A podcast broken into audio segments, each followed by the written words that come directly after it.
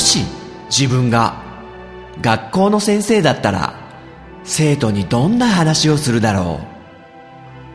この番組はそんな思いを膨らませた結果行き着いた妄想の中のとあるクラスと先生の物語である。さあ今日も先生の授業が始まる。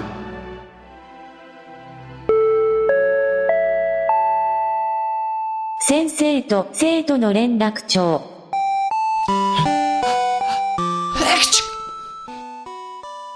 えいちくしょう。くしゃみ出るな。花粉来てるよね。ちょ職員室にもね結構空気清浄機置いてほしいな。もう2月も後半ともなるとね暖かくなり始めてるから。ちょっとね先生花粉症だからな。なんかいつの間にかね自分のくしゃみの仕方とか音が親父臭くなっててね結構ショックだよね。こう撮ってみると録音してみると。一回なんか電車の中でね先生ちょっと前になんかくしゃみしちゃった時があってあったんだけどなんか嘘今の俺？こんな何おじさんっぽいの？俺？みたいなことあったからね。ねえ、もう、なかなか。あ、そうだそうだ。連絡帳ね、またいただいてるから、生徒のみんなにね、ちょっと読んでいこうかな。アニメ界のね、反響とかもあったみたいね。ということで、大山敏郎くんいただいてるね。ありがとうね。えー、陣太先生、夏の嵐ってアニメはタイムスリップものですよ。原作もハマって読んでました。あら、敏郎くん、ありがとうね。タイムスリップものね。先生も大好物だからちょっとチェックしてみるよ。なんかね、絵も特徴あるお目目で、お目目って。おそらく先生の好みをね、見事についてきてくれてんじゃないかなと思って。っていうのもね、フルメタルパニックっていうのを、前に大山敏郎くんに勧めてもらって、見てみたら、超面白かった。ちょっとハマったんで。ね、ちょっとこれもチェックしてみようかな。はい。えー、大山敏郎くんありがとうね。お次は、虹パパ生活くん。ポッドキャスト化の虹パパラジオのね、虹パパ生活くん。え、っと、ゼノブレイドを先生がなんか、ね、生徒のみんなと盛り上がってた時の、あれだね。第48回拝聴ゼノ先生以上かよ いいね、ツイッターの利点、この一言二言ボヨンとね、流すっていう。はい、ゼノ先生ってね、今んとこね、ギリギリ呼ばれてないみたいなんだけども。ね、3月の頭にもう任天堂スイッチが発売されるってことで、なんか、ポッドキャスト化のゲーム専攻のね、生徒のみんなも結構予約してる人がいて、ちらほらと。ね、任天堂パワーね、ちょっと、やっぱりあるね、みんなの心にも。はい。日パパ生活くんありがとうね。お次は、KIM くんいただいてるね。えー、自分も痴漢にあったことありますね。西武新宿線でした。はい、KIM くん。KIM くんも何、痴漢にあったことある電車の中で。西武新宿線もね、多いみたいな噂も聞いたことあるけど、えー、大丈夫？ちょっと、トラウマになってない？先生みたいにギャグみたいに話せるようになってるかな？ね、それがちょっと心配だけども。まあ、話せる内容であればね、面白おかしくいけるんであれば、ね、今度お話でもね、聞かせてもらいたいね。はい、KIM くん、ありがとうね。はい、お次は、ややさんいただいてるね。えっと、先生が、えー、デモ曲ね、音のない公演という曲を流した時の感想をくれてるね。当たり前のことが実はそうではないと気づくことはとても大切ですよね。あ、ややさん。もう先生のね、曲の歌詞をね、感じ取ってくれたね。そうなんですよ。なんかね、こう、失って気づくんですよね、何でも。あ、俺やっぱあの番組ほんと好きだったんだな、とかなったりとか、ね、番組が終わってしまって、あと、近くの個人経営のなんかお弁当屋さんがなくなって、ほんとなんかね、そんなに通い詰めてたわけじゃないのに、すごい寂しい気持ちになって、いつまでもね、永遠に続くもんじゃないんで、まあ、先生も、この、どっかこう、なんつうんですかね、なんでもなんか、いつか終わりが来てしまうっていうのを覚悟して、言い方変えるとすごい冷めた感じな考えも持ってて、なんか、ずっとこの人たちと仲良くいるわけじゃないしな、みたいな感じで、なんですか？あまりに、こう、感情移入しすぎると、失った時というか、亡くなった時超ショックなんで、そのショックをあんま受けたくないがためにちょっと距離を取ってるとか、なんかそういう、なんつうんですかね、自分なりの距離感を考えてたりとか、何の話してんだろうな、これ。まあ、いっか。あ、そうそう。こう、当たり前に見てる景色がなくなるってことで、あの、先生の家の周りがすごく最近開発が進んでて、もうバッサリ家が、もうなくなっちゃったり、店がなくなっちゃったりしてる場所があるんだけど、駅のね、開発で。で、昔の景色ってもう見れないよなって思ってたら、最近よそのポッドキャスト家のね、どこかの番組で言ってたことが、かなりびっくりで、あの、Google のストリートビューってあるでしょあの、その道を360度写真で眺められて、さも自分が歩いてるかのように、こう見ていけるっていうね、街並みを。それが、なんか、ちゃんと過去のも見れるんだって。先生それちょっと知らなかったんだけど、Google のストリートビューね。で、2017年現在は、今はここの建物があるけど、じゃあ2009年はどうなってたかっつったら、さら地だったとかね。なんかそれを、先生のね、もう、昔住んでた場所とか、ストリートビューでずーっと見てて、ああ、あったあった、ここ、ラーメン屋あったみたいな、ことが今できるんですよ、これ。ちょっと、興味ある生徒さんいたらね、見てほしいな。Google すげえとか思って。でね、残念ながら2009年ぐらいが限度みたいで、ねこれがもう30年前とかね、見れたら最高だったなって思うんだけど、さすがにね、ないね。だから、ね、最近というか今生まれた若い方は羨ましいななんてね、話もしつつ、ということで、はい、ややさんありがとうございます。お次もね、ややさん、はい、いただいてるね。いつも書き込みしてたのを忘れていて、名前を呼ばれて読まれ始めると変な汗が出てきます。わら。他の生徒さんの聞くのはとても楽しいです。特に陣田先生のツッコミ、つってね。はい、ややさんありがとうね。そうそうそう、忘れた頃にお便りを紹介してもらえるっつうのは、ポッドキャストあるあるで、あの、すぐにリアクションじゃないんだよね。送って、パーソナリティさんが読んで収録して、で、それがすぐ配信されるわけじゃない番組とかもね、あるわけで。で、先生の場合はこれ、1ヶ月ぐらい貯めて、一気にね、こう、えー連絡帳読む回としてやってるんで、多分1ヶ月ぐらい遅れるからね、もう送ったのも忘れちゃってるよね、みんな。どういうのか。それがまたね、いいんですよ、この、今のご時世、早いじゃないですか、こう、連絡送ったらもうメールとか、ポンって送ればね、すぐ帰ってくる。LINE なんて、ね、情報が早すぎるんですよね。だからこそ、なんかこの、ポッドキャストの、なんか温かみというか、このリアクションがちょっともどかしいね。ペンフレンドみたいな、昔のペンフレンドなんつうのはちょっといなかったけど、先生。手紙でやり取りしてた頃みたいな、ね、そういう温かみがあるよね。このポッドキャストのお便りというか、連絡帳でのやり取りというか。はい、ということで、ややさん、ありがとうね。はい、お次は、ポッドキャスト家の、ほろよいセブンのゆずきちくんからいただいてるね。これなんか画像付きでいただいてるけど、陣太先生、沖縄旅行でこれ買ったんやろか？ってことで、この写真がなんだ？チンスコーだけど、何何？ジンタチンスコー。あ、そんなのあんの？あ、これ、沖縄のね、美ら海水族館にジンタっていうなんか、サメがいるんだっけ？ジンベエザメのジンタくんってのがいるんだっけ？あれ俺、見てきたかな先生、その、ジンタくんって。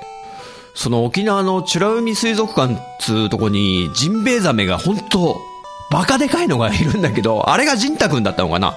全然無意識でしたよ。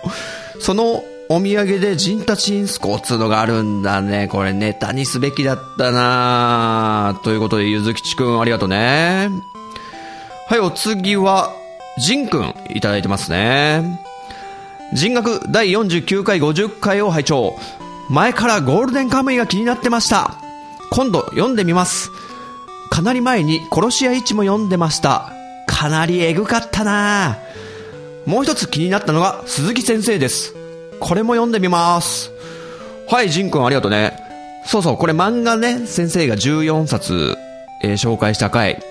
ゴールデンカムイ、やっぱ刺さったまあ、先生もテンション高く話してたからね。明らかに楽しかったんだってのが多分伝わったと思うんだけど。ねえ、あの、浦沢直樹のビリーバットな、うーんとか言ってるくせに、ゴールデンカムイはこれはすげえぞみたいなこと言ってね、そりゃ、ね、引っかかるよね。そういう言い方したら。そうなんですよ。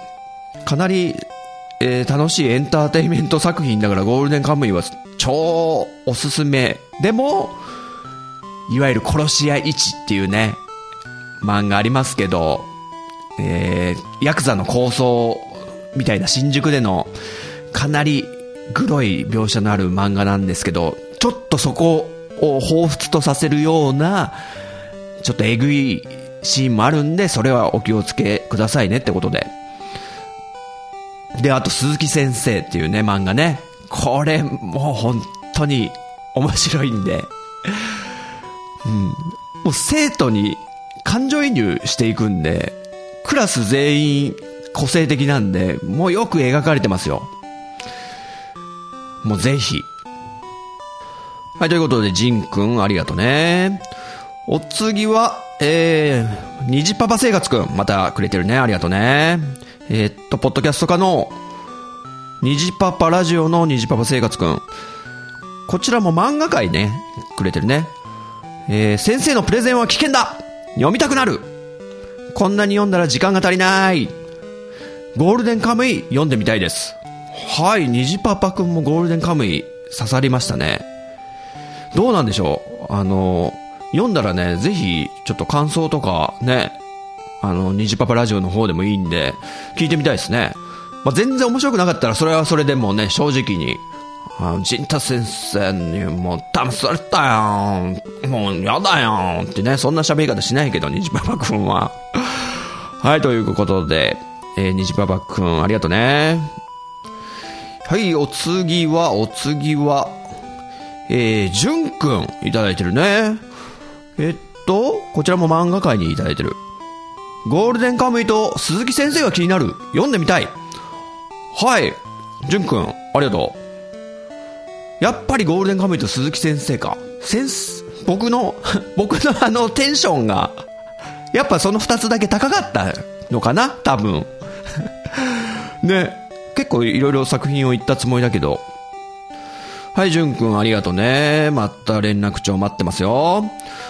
はい、お次また虹パパ生活くんいただいてるね。えー、ポッドキャストか、虹パパラジオのパーソナリティ。えー、っと、第51回ってなんだっけ？何の話だっけ ?51 回？ちょっと待ってよ。51回に先生が話したこと。ああれだ女の子ボーカルのね、ことについて何個か紹介したよね。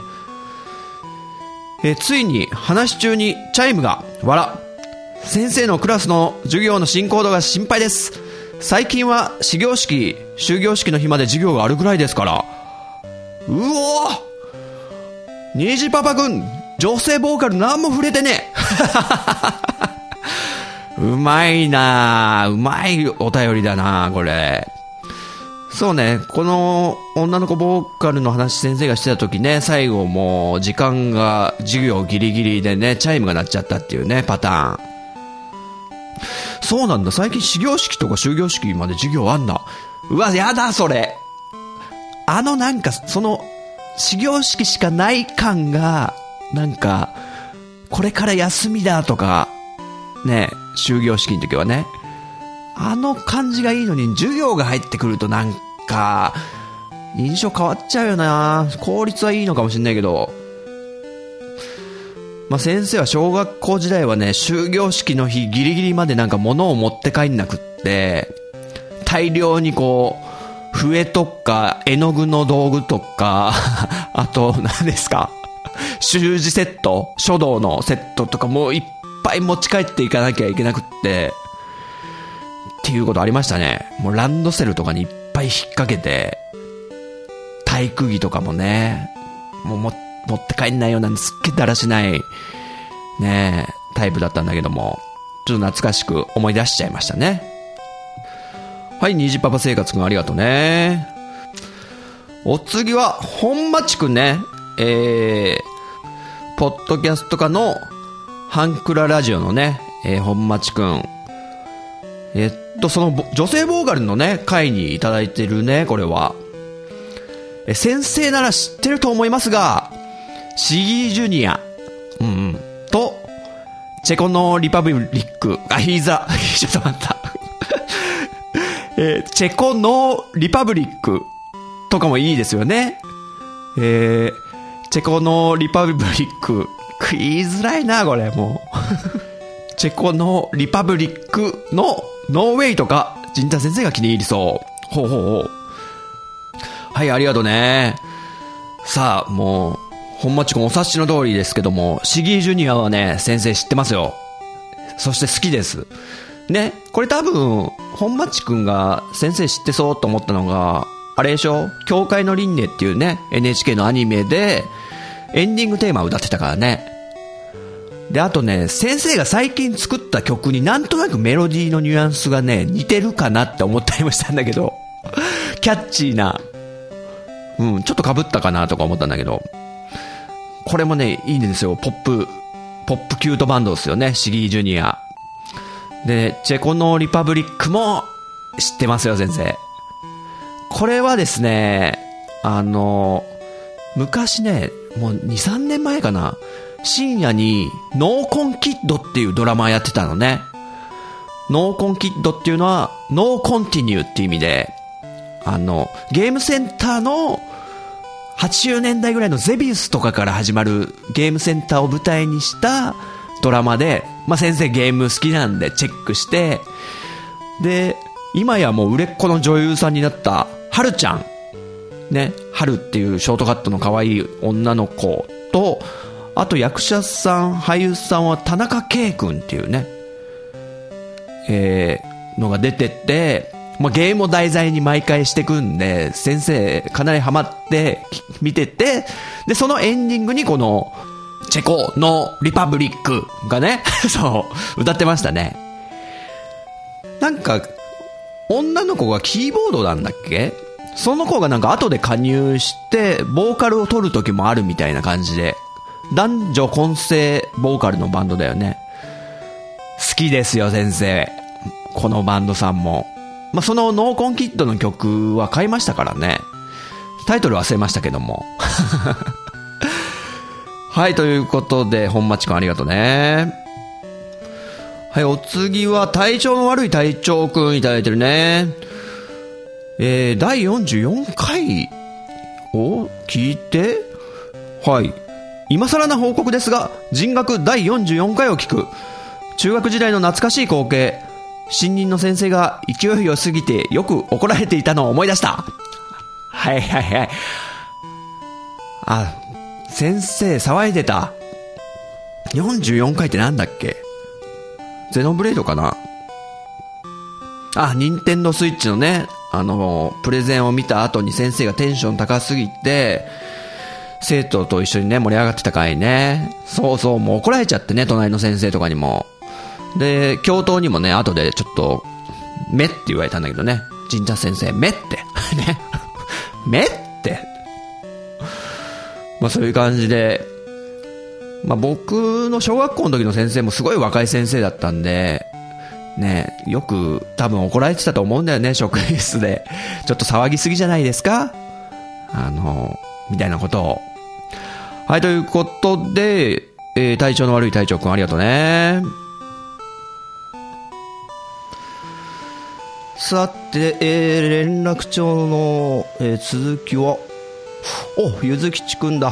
ほろよいセブンのね、あの、ポッドキャスト科の生徒のゆずきちくんからいただいて、ああれ、ちょうど職員室に、ゆずきちくん来たからちょっと聞いてみるか。おい、ゆずきちくん、ちょっと、あこっち。おい、ああおいおいおいおい。えじ陣田陣田先生やんか 陣田先生、どこちょっとおいで？なんすか？はいはい。陣田先生やんちょうどゆずきちくんのね、今ね、ちょっと連絡帳を読もうとしてたのよ。えマジで？ちょっと聞いていい？今、直読んでにく。れてんの？いやあれ読ん読まれてんすか？あれはあれもうもう配信しちゃってるからね。配信されてんすか？個人情報とかどうなってんすか？個人情報とかそんなものないも同然ですよ。まマジっすか？先生の生徒なんだから。気にしちゃいかん、そんなのは。勘それよりこのレポートなんですけどなんでこなんでこれ赤点なんですか？このレポートは。あのね、ちょっと、お母さんにもね、ちょっと電話させてもらったんだけど、はい、うん、君の、ゆずきくんのね、ちょっとまあ座って、あはいはい。すいません。はい君のね、そのはい。論点はいい、好きなのよ、先生。はいでも、ちょっと、なんだろうな、スケベな感じっつうの？うん。え僕僕も釣りスケベで通ってるつもりなんですけど。本当？はい。結構なんか真面目な人なのかなっていう噂も聞いてるけど？あまあ真面目で通ってますけどそのスケベで実はスケベっていうところが実は素敵みたいなところを狙ってるんですギャけどップをね。あそれ狙ってやっちゃってるのね。違いますか？ダメですか？いやいい。あちょっと先生が見抜けなかったなそれ。そうですよ先生。それをね。授業中授業中僕のことを一切呼んでくれないじゃないですか。授業中にねよくゆずきちくんってねこう出席取ってる時もはい。代変させてるでしょ君。まあそうっすね、うん。ゆずきちぶってるけどあれ多分違うよなーってのいるからねたまに、うん、あのーバレてました？あの実は抜け出して。どこ行ってんの？聴覚室で収録してるっていうのを。視聴覚室で？収録してんの？収録してるんですよ。ちょっとポッドキャスト科の先生にちょっとチクっちゃうよそういうえーだって。専門学科だからそっちの方に集中しないといけないと思って。まあね課題の、あの締め切りはきちんとね守んなきゃいけないとは思うけど。はい。でもね先生の授業をねエスケープしちゃうっつうのはねはい。やっぱ寂しいぜ。いやでも先生その後いつも録音してみんなに MP3 で渡してくれるじゃないですか。あ授業の内容をねはい。だからこうやってお便り っていうか連絡帳を書けるんですよ。お便りって言っちゃってるけどね。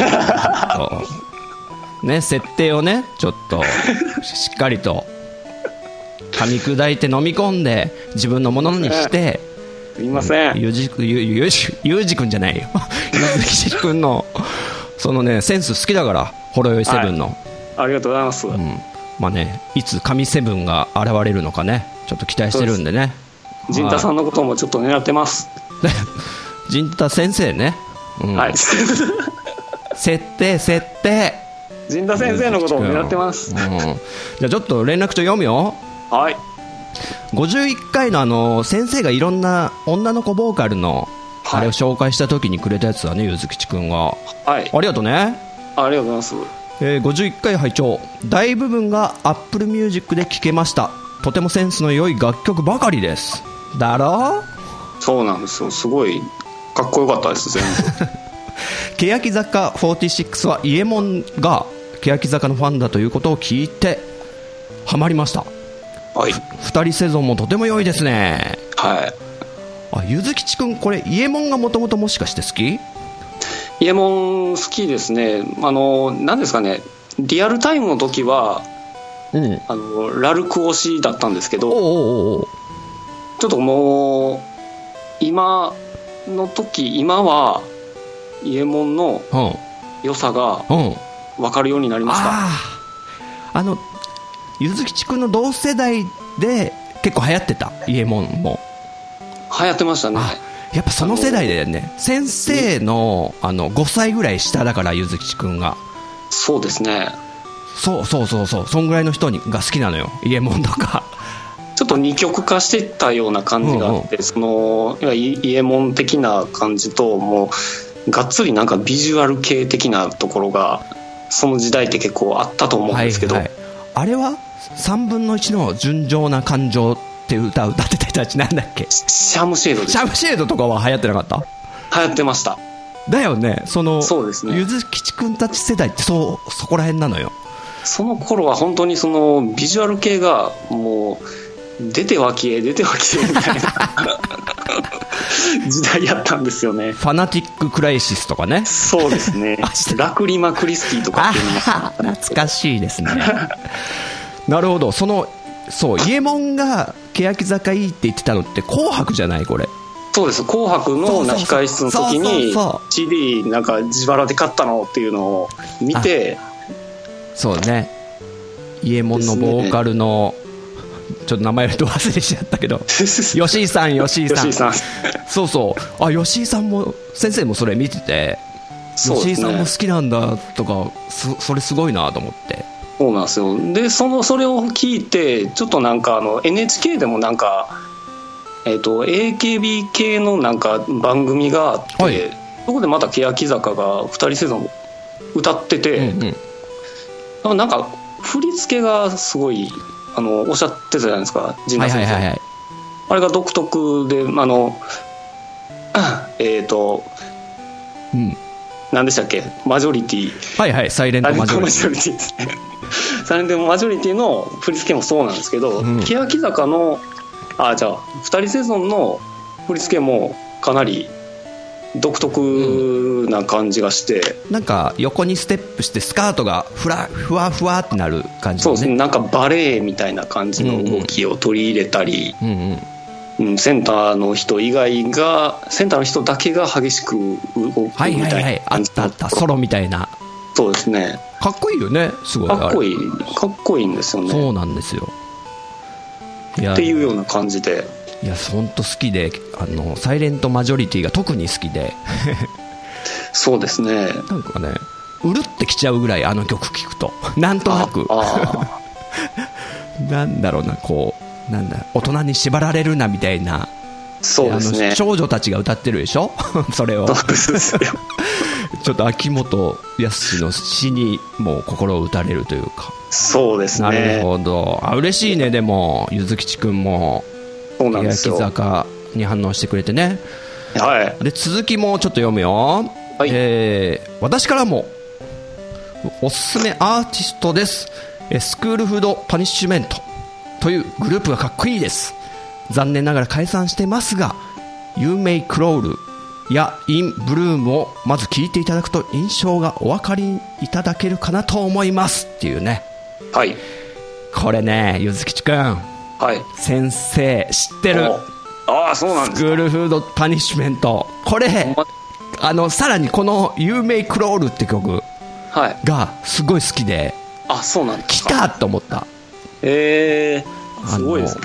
いや自分もあの正直言うとこのグループについての知識って正直なくてはいはいはい。あのなんかいい曲ないかなみたいな感じで、はいはいそれこそその iTunes のミュージックストアでなんかいろいろ探してた中でどっかで見つけたんですようんね、うんうん。だから曲から入ってきたみたいな感うんうんじで、まあ、あのなんていうんですかね曲調というか曲の流れというか、それと声めっちゃかっこいいいよね。いですね。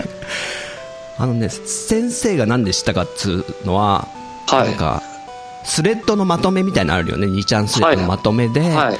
音楽のやつでたまに立ってるやつでこうイントロがかっこいい曲上げてけみたいなやつがあってはい。でその中であのやっぱ YouTube のリンクとかもいっぱい貼貼ってくれててそれで見つけたのよこれ。あそうなんですか。だからイントロからかっこいいなと思って。へえそうですよね。かっこいいよね。どれも全部かっこいいんですけど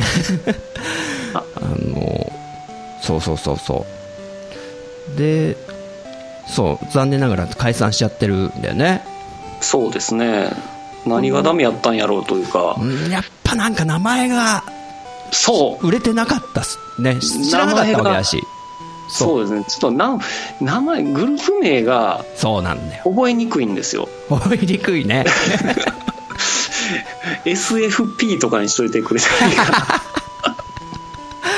たまにいるけどねこういうややこしいバンド。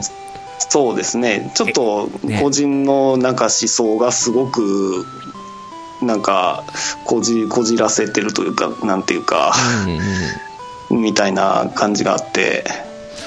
そうそう。このボーカルさんが女性でねそう。はい。今違うバンドみたいのやってるみたいなんだけど。あそうなんですね。バンド名はね忘れちゃったけどなるほど。ややっぱりなんかまあいいんだけどそのボーカルさんもいいんだけどはい。やっぱこのスクールドパニッシュメントっていうところにいた時がね一番かっこいい部分だったかなみたいな感じで思っちゃうね。そうですね。その音がなんか独特って言ったらいいんですかね。あのジャンル的に言ったらあれはどういう部類に入っていくんですかね。全全部打ち込みみたいな感じなんですかね。打ち込みと生が結構融合してる感じだとは思うんだけど、ああそうですね。そのスサウンドのいやあんまりでもそのロックバンドの生のなんですかねドラムの音とかっていうのが結構好きやったりもするんですけど、はいでこのグループはけ結構そっち以外のななんていうんですかねなさそうな電子音みたいなのが結構入ってくると思うんですけど、うんうん。その流れがすごいあ好き。なんですよね。そうそうそう。あのシンセの音あとシンセか。はい。あの生の楽器の音がうまく混ぜ混ぜるのって結構難しいと思うのね。はいでもあの最近上手ねみんな。パスピエもそうだなと思って。ああパスピエパスピエも聞いた聞いてくれてたんだよねゆずきちくんそうですね。うん。なるほど。そうなんです。いやだからゆずきちくんやっぱ合うなと思ってねこあの本当ですか。これをまあまさか出してくるとはちょっとびっくりあ本当ですか、あのーちょっと考えました正直ね。あのえ ななんていうんですかね。あの知ってるようなあのアーティストを言っても面白くないかなと思ったんで。おうおうおうでいや自分がそのなんですかね。印象を受けたグループの中であの陣太先生知らんやろなっていうのを狙ってきたんですけどうん知ってらっしゃったかっていう感じですね。いやそれその狙いでもちょっと嬉しかったですよ。こうあ。好きそうだなっていうのもあったんでしょ多分。先生好きそうなんじゃないこういうの好きなんじゃないかみたいな。そうまさにツボだもん本当。ねですうね、ん。いやよかったです。いやよさすがねもう先生さっきから気になってるけど最初の登場した時とねキャラクターがなんかゆずきちくん変わってきてんじゃないかとかねちょっと。そうですね。もう どうしました？もうちょいやさぐれてたはずなのにすごいいい子みたいになっちゃってるけど。はい。はい。エースですねということでゆずきちくんお便り、というお便りって言っちゃったよ先生も。ほら。ほらもう。先生釣られちゃったじゃん。してくださいよもう。で連絡帳にね書いてくれてありがとうね。いえいえ、うまたあのいっぱい気づいたことあったらそうね。書かせてもらいます。本当嬉しいんでちょっと、はい。ほろよいセブンの方にもまた書かせていただくんで。あありがとうございます。もう人気みたいでもう先生のお便りとかもうねあんま書きすぎても悪いかなって思って、うん。い、や大丈夫です。大丈夫ですか？陣太先生枠。陣太先生枠のコーナー作りますじゃあ。でいいですいいです。いやなんか先生が送るとちょっとマニアックになっちゃうかなと思ってこう。ででポンカン君が何もよく分かってない状態で読むでしょ？ちょっとなんかこれ、悪いかなと思って、バランス失っちゃってんじゃないかなと思って、ちょっと逆最近にそれは遠慮してたんだけど。あれですあのそれはおお便りの内容をうん。見てあのメイン会で発表するか愉快の方で発表するかを判断させてもらいます あ、なるほど。ねなんかちょっとマニアックな感じになっちゃうからね、先生のお便り。ついついこんなこう、こないとう、あ、そう、はい。まあね、また送らせてもらうんで。はい。あ、ちょっと悪かったね。職員室なんか用事あったんでしょ？あもうっていうかもう昼飯の時間もう30分過ぎてるじゃないですか。あら。ちょっとじゃあ今日はカレーだから。まあ、カレーかカレーっすか？カレーカレー、今日の、うん。あれですかリリトルスプーンですか？リゾールスプーン内今日は、あの、上等カレーね。マジですうん、か上等カレーだか出張してきてくれたんか、ら。うん。ね、ちょっと楽しみに。食べ過ぎないようにね、ちょっと。はーい、うん。ほんじゃあ、ありがとうね。はいじゃあ失礼しますはいありがとうございますおい、ゆずきちくん。どうしたのかな？どっかの、他の学校の女の子でもナンパしてなんか呼ばれたのかな？大丈夫かな？ね、彼は本当もう、今のね、あの、これからのポッドキャスト化をね、盛り立ててくれてるってね、担任の先生も言ってたし、ちょ、先生もね、応援していこうかな。あカレーもうなくなっちゃった おい、先生の分取っといてあんだろうな。もうないです 確かにね、お腹空いてきたな。でも連絡帳ね、もうちょいだから、えー、いっちゃおうかな。お次は、ピスケくんいただいてるね。ポッドキャストか、ポケットの中のピスケと仲間たちのピスケくん。えー、陣太先生の曲、音のない公演、しっとりした曲で、すごい癒されました。久々にバラードを聴いて、すごく良いなって思いました。おー、嬉しい。クラスのみんなへのそれぞれのご当地いじりが面白すぎるです。わらっとね、いただいてるね。はい、ピスケくん、ありがとうね。曲ね、ちょっと聞いてくれてちょっとよかったよかった。ちょっとね、音のない公演はね、ちょっと暗い曲だからね。あんまね、バンドのメンバーにはね、受けてない感じするよね。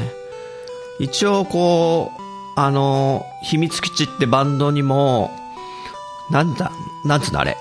コンペ。コンペみたいのがあって、こうメンバーみんなで聞いてみて、これが好きだ、あれが嫌だ、みたいな感じで、まあ、結構ドキドキする瞬間ではあるんだよね、先生も。絶対先生が作った曲が採用されるわけじゃないから。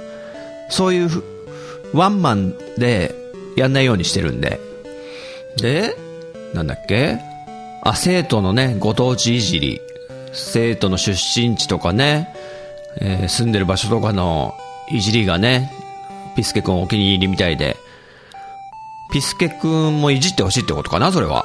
あのー福井県を。いじってほしいのかい？はい、ということでね、ピスケくん、ありがとうね。はい、お次はコロくんいただいてるね。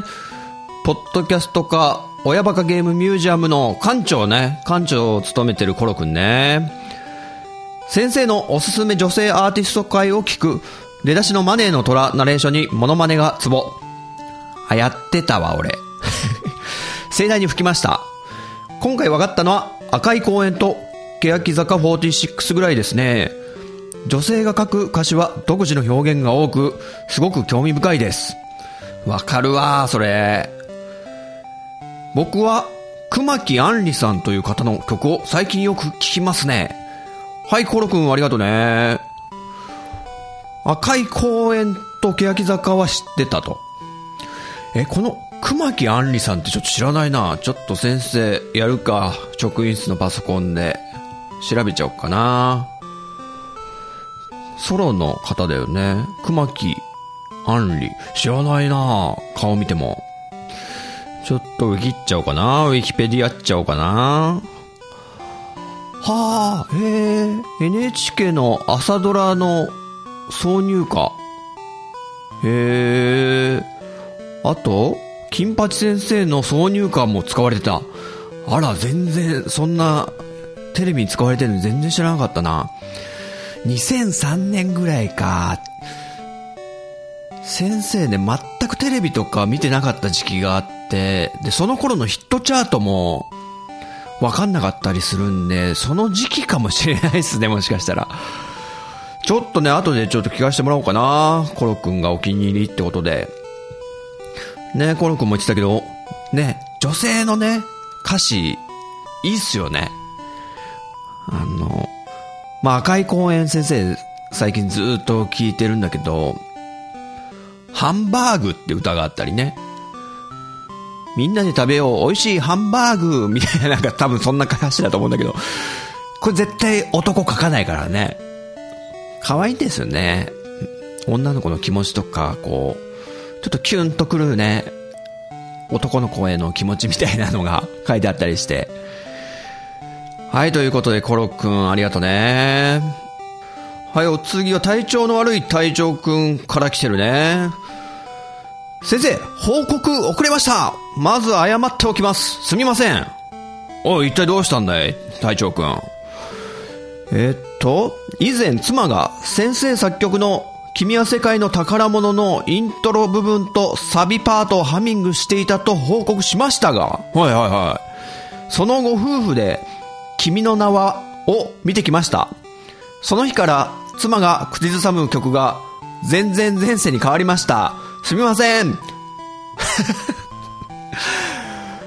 はい、体調の悪い体調くんありがとうね。全然全に変わっちゃったのね。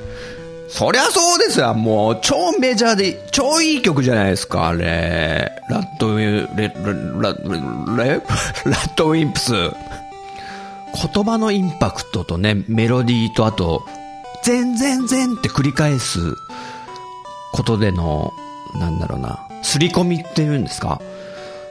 なんかね、すごい見事な曲だなと思って、そりゃあもう、こんな、あのね、ポッドキャストっていうこうね、もう終わりそうなコンテンツの、とか言ったら怒られちゃうな。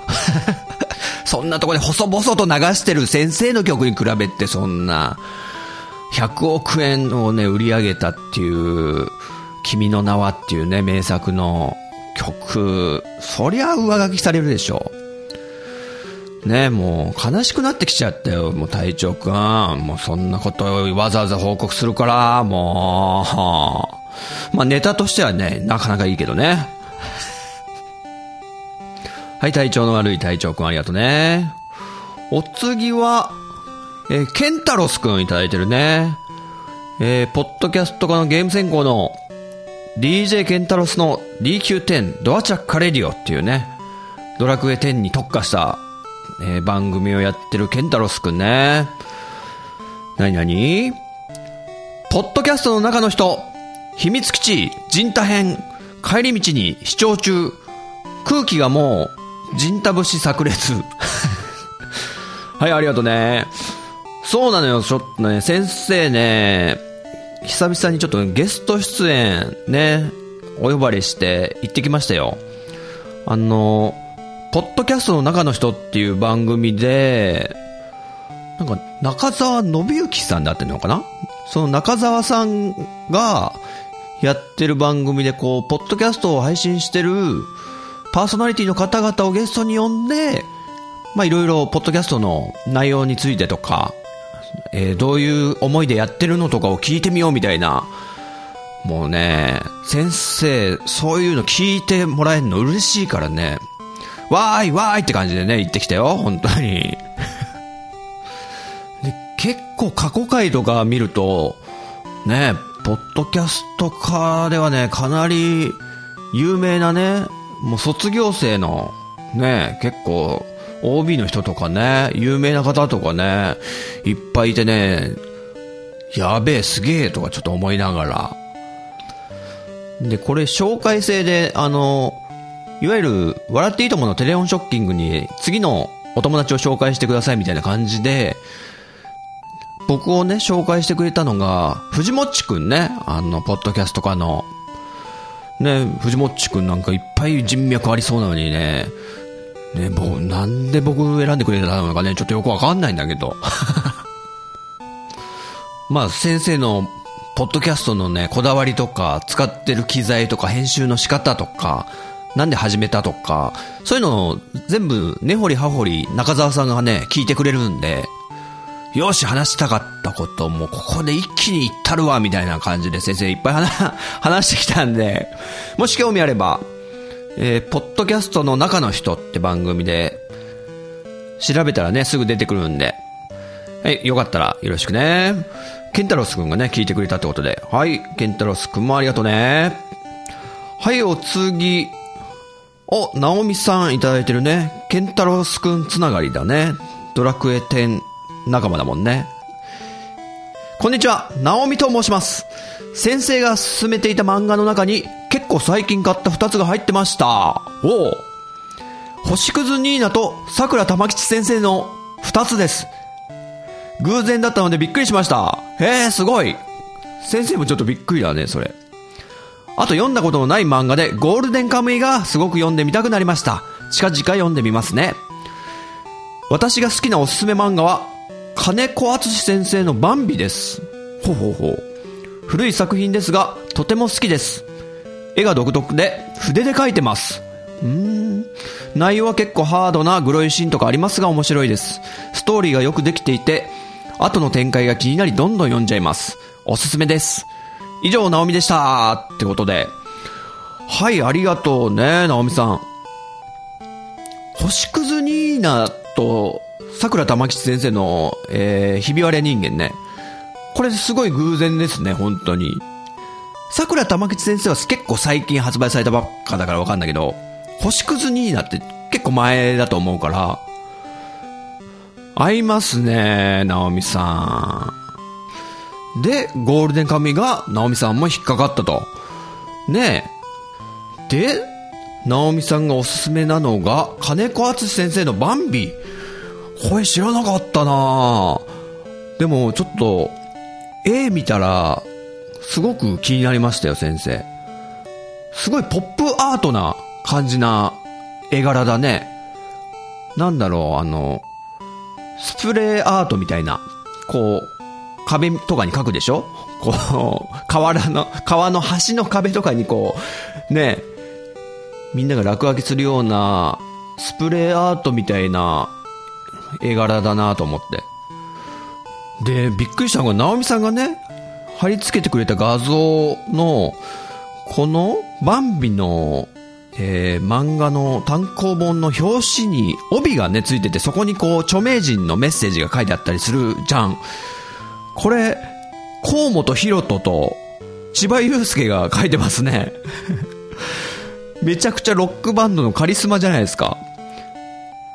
ヒロトっつったら、河本ヒロトは、ね、ブルーハーツ、クロマニョンズ、あとハイローズか、のボーカル。で、弟さんが今ね、俳優さんでもすごい売れてますけども、河本、なんたら、名前忘れちゃったけど、好きなんですよ、その、河本ヒロトの弟さんも僕。で、あと千葉祐介は、ミッシェルガンエレファント。で、バースデー今バースデーなのかな？かっこいいよね。なんだ、このロック、ロックスター二人がこう、帯に書いてるってのはどういう作品なんだってことですごい気になっちゃうね。ナオミさんがもともとそういう音楽好きだから、そういうつながりでこの作品知ったとかいうのもあんのかなもしかしたら。ということでね、チェックしてみるね。ナオミさんありがとうね。はい、お次は、あ、さっき職員室に来てたゆずきちくんね。ポッドキャストかほろよいセブンの視聴覚室ね。忍び込んで録音してるっていう。あれなんかさっきの話と被るな。カレー食いてー思わずリトルスプーンのレトルトをポチりそうになりました。関西圏の福島上等カレーが私のお気に入りっす。系列のカレーうどん専門の特製っていうのかな、これ。特製も、ご来賓の時はぜひ、えー、大阪に来た時はってことね。はい、ゆずきちくんありがとうね。ね、今日、今日の、えー、給食のカレーが福島上等カレーなんでね、ちょっと喜んでると思うけど、ゆずきちくん。おい先生の分残ってっか？返事ないな。あのね、先生ね、最近ひょんなことから、神保町っていうね、場所が、すごいカレーの店が乱立してるってことを知って、もう全然知らなかったんだけど、そういう場所だって、神保町が。で、まとめサイトみたいの見たら、その福島上等カレーがありました、神保町にも。ちょっとね、チェックしてみたいと思うんで。あとね、そう、先生が先日話した、リトルスプーンっていう北海道のカレーは今、通販でね、ルーが買えるんだよね。ちょっとね、先生も、どうしよう、買うか買わないかみたいなとこで。なんか、5000円以上買わないと、あの、送料が無料になんない。でも、冷凍保存しとかないとダメみたいで。いや、そんな、なんだ、20パックなのかななんか冷凍庫に全、絶対5000円以上も買ったら入んねえだろっていう値段だから、かといって送料なちょっとどうせなら無料がいいよなみたいなね、こういう押し問答を心の中で繰り返してる状態でね。まあ、もし買った方がいたら、ちょっと連絡ください。はい、ゆずきちくんありがとうね。はい、そして、にじパパ生活くん、いただいてるね。ポッドキャストか、にじパパラジオ。第52回拝聴先生、うちの方にはリトルスプーンはありませんでした。そうか。自分が好きなのは、インド人風の人が作ってくれるカレー屋さん、マサラですね。ここで何にハマりました？閉店寸前の店といえば、何も知らずに入ったコンビニがそうでした。棚がスカスカ。あー、寂しいね、これ。リトルスプーンね、そう、北海道を中心として、関東に進出して、その後調子良かったら全国展開へ、みたいな、多分そういうね、作戦だったと思うんだけど、残念ながら、ね虹パパくんは四国だよね、多分。ねちょっと到達してほしかったけども。マサラっていうお店がお好きなのね。ありそうな名前だよね、マサラって。なん、なんのカレーはね、美味しいよね。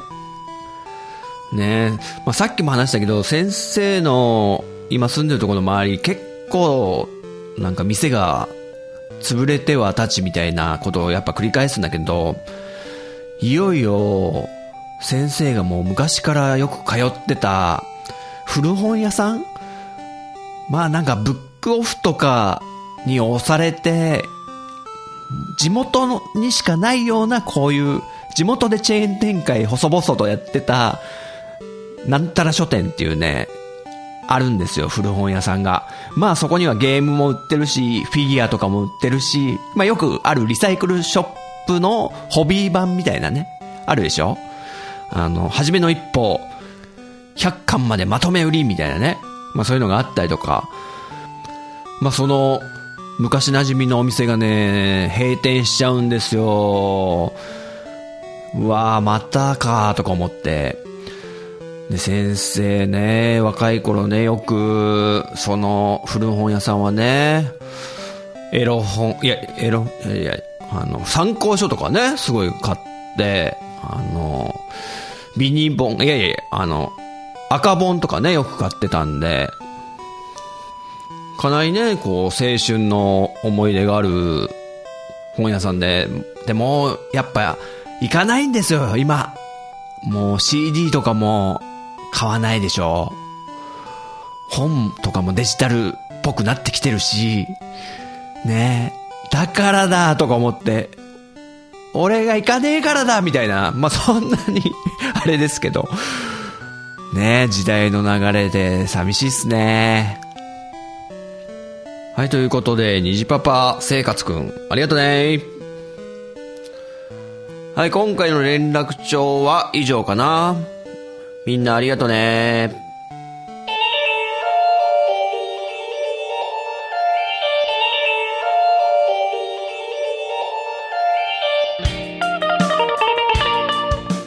いかがだったでしょうか？このように、この番組は私陣太が自分の話したいことを先生風に生徒に語るスタイルとなっています。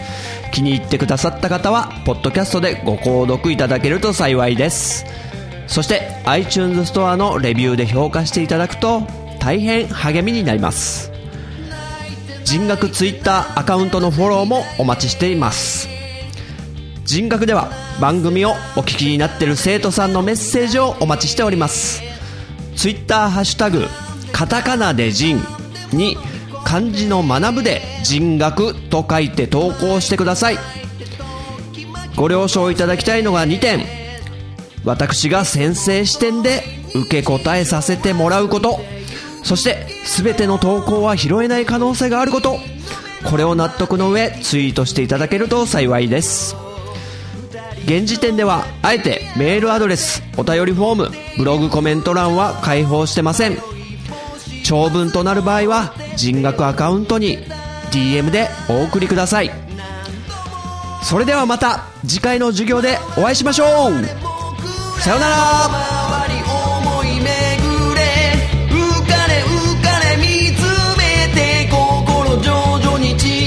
け